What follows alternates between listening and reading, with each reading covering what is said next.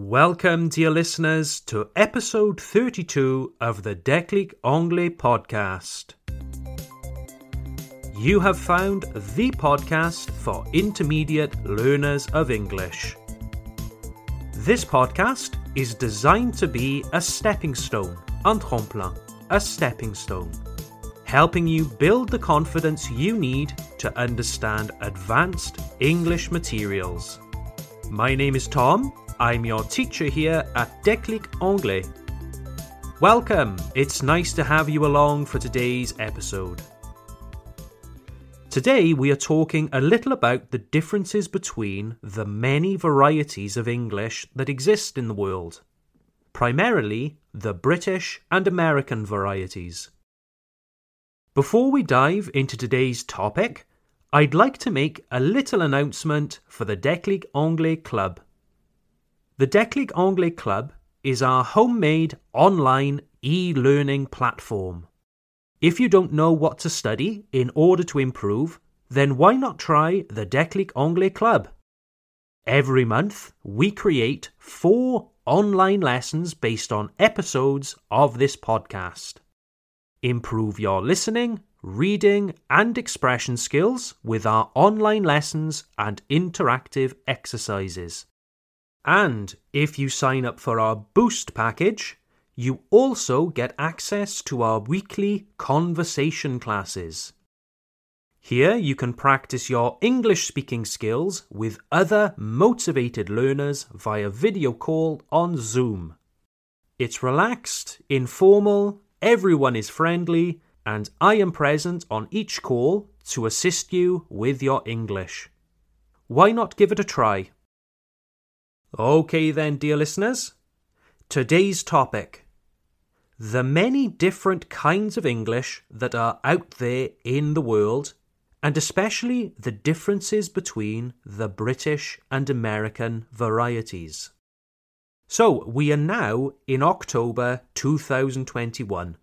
The summer is finished, and we are moving into the next season. Hmm, what do you call this next season in English? Comment dit-on automne en anglais? Well, the word you use depends on where you come from.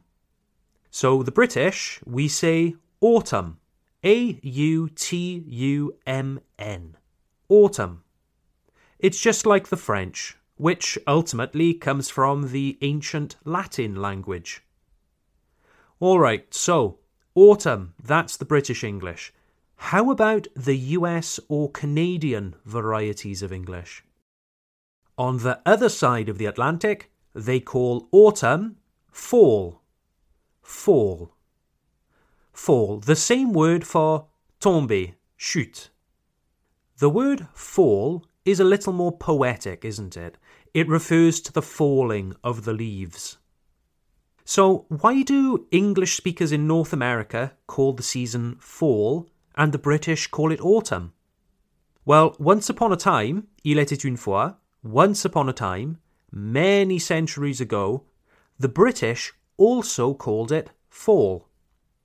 As many of you know, what we call today the USA and Canada was settled by large numbers of English speakers from Great Britain and Ireland.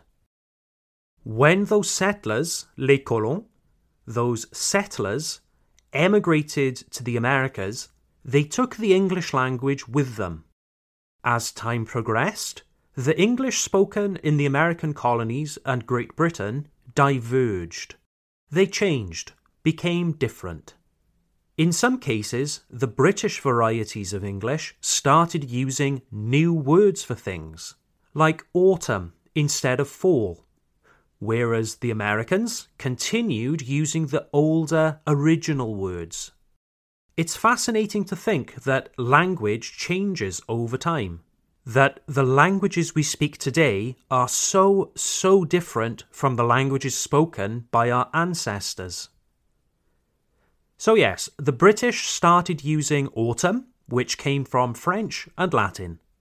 The Americans continued using the Old English word fall. But that isn't all.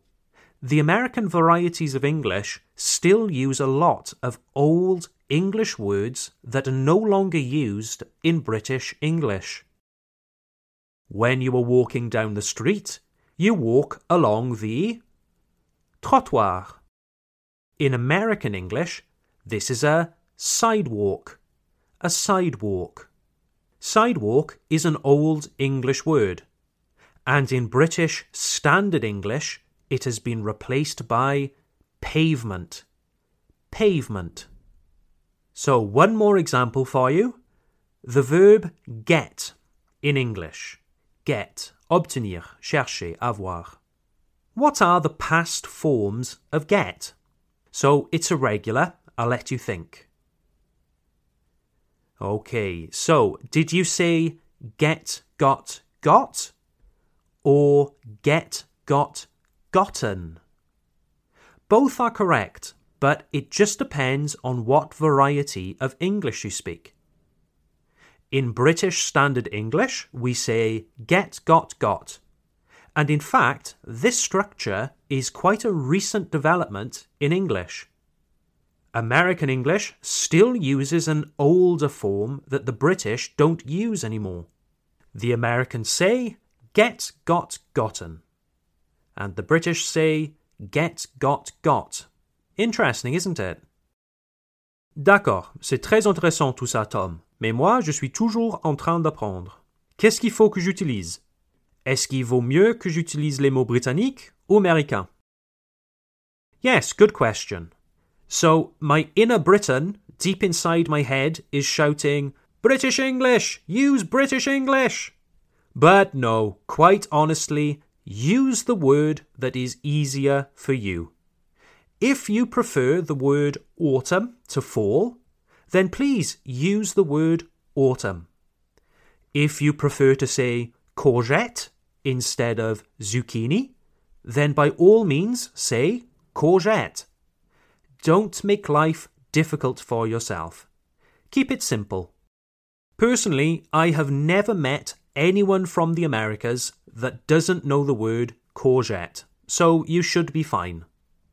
What I do encourage you to do, however, is just to make a mental note of the American or British equivalents of each word. You don't need to actively use that vocabulary. Like I said earlier, say autumn if you want to say autumn. But it is always useful to at least know that the Americans say fall. You understand? Obviously, it's always useful to know the American vocabulary if you travel to America, and vice versa if you're traveling to the UK. Okay, now what if you are a student at university or lycée or school and you need to write in English for an exam?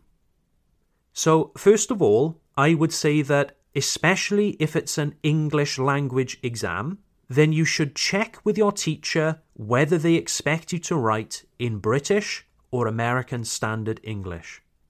So make sure there aren't any rules or expectations for your exam.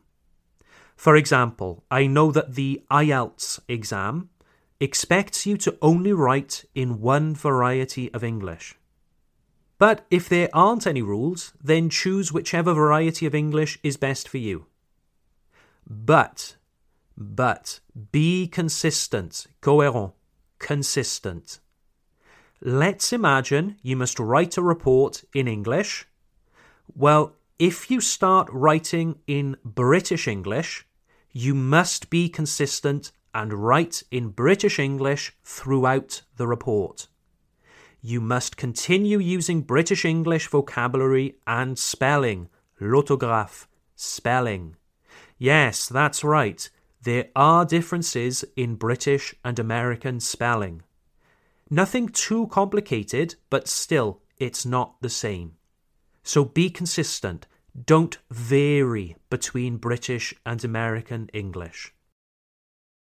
So, dear listeners, the good news is that no one variety of English is better or worse than the others.